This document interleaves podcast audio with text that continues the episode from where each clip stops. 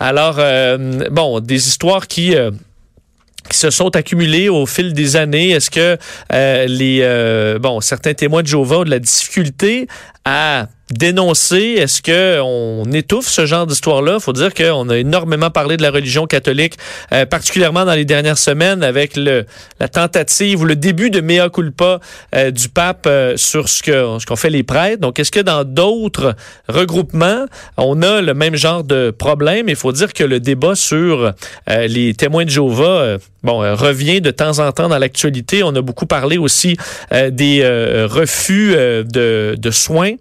Euh, entre autres euh, en lien avec Héloïse Dupuis, cette jeune femme qui est morte au bout de son sang après un accouchement à l'Hôtel Dieu de Lévis en refusant euh, des transfusions sanguines. Alors, les témoins de Jéhovah reviennent quand même de temps en temps comme ça dans, dans l'actualité. Et pour en parler, un, un avocat qui s'est particulièrement intéressé aux témoins de Jéhovah, il a écrit d'ailleurs un essai sur les témoins de Jéhovah, les témoins appelés à la barre. C'est disponible sur Amazon en, version électronique.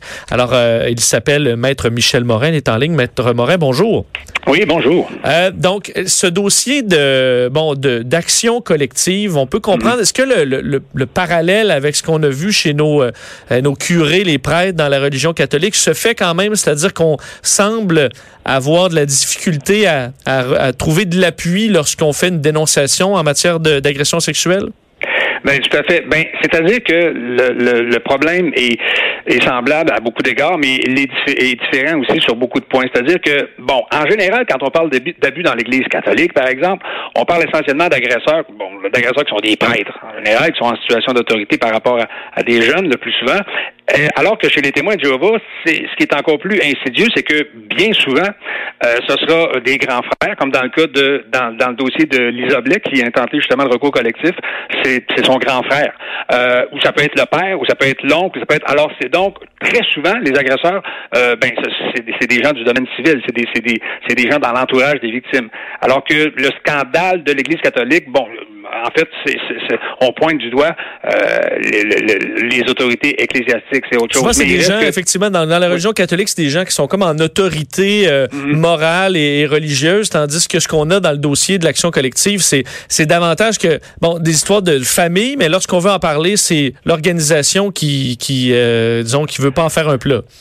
Eh bien, il y a une loi du silence euh, dans l'organisation Watchtower qui est euh, une loi du silence qui, on commence, on commence un peu à adoucir.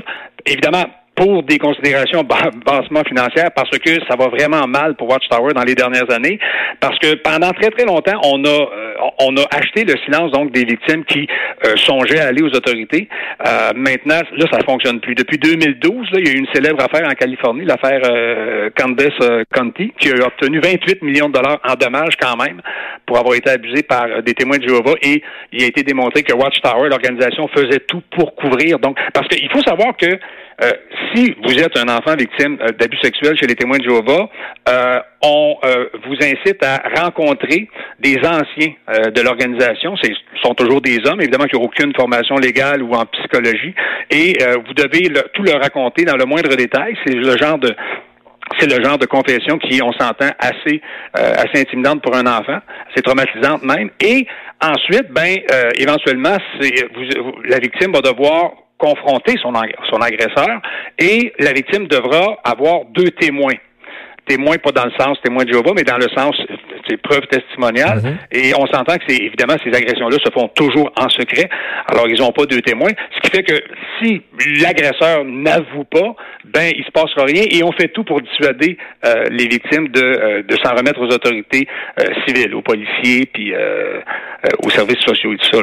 Donc dans ce cas-là, la demanderesse qui demande, bon, au nom, en son nom et au nom des autres membres de l'action collective, 150 000 dollars en dommages moraux, 100 000 en dommages punitifs par membre. mais évidemment, on, on veut qu'après ça, il y ait des changements. On parlait de la religion catholique qui essaie peut-être d'amener certains mécanismes. Est-ce que chez les témoins de Jéhovah, c'est encore très fermé, puis on fait pas donc de pas en avant la suite d'histoire comme ça? C'est très fermé. Je vais vous dire, juste, juste, pour le fun, dans le dernier numéro, le dernier numéro de leur magazine La Tour de Garde, je vous lis un court extrait, OK, qui, justement, dans un article qui traite de la question, on dit, les anciens ont une formation basée sur la Bible et savent comment traiter le péché qu'est l'abus sexuel. Ils disent que la priorité des anciens est de protéger la sainteté de la réputation de Dieu. Il y a deux choses là-dedans. La première, c'est qu'on entretient dans la tête des témoins de Jéhovah cette espèce de confusion que euh, une agression sexuelle, c'est un péché au lieu de dire ce que c'est, c'est-à-dire un acte criminel. Voyez? Un péché, on est redevable à Dieu, en tout cas à Jéhovah, donc, de, de, de ça, et c'est devant lui, en fin de compte, que la chose doit être réglée. Alors, c'est en entretenant cet aspect-là, c'est un péché devant, c'est un affront à Jéhovah, et c'est entre nous que ça doit se régler. Cela étant dit, si vous voulez aller aux autorités, euh, vous ne serez pas pénalisé. On fait tout, en fin de compte, pour les empêcher d'aller aux autorités, mais on ne, on les empêche pas de le faire, euh, strictement parlant, mais on, on les décourage de le faire.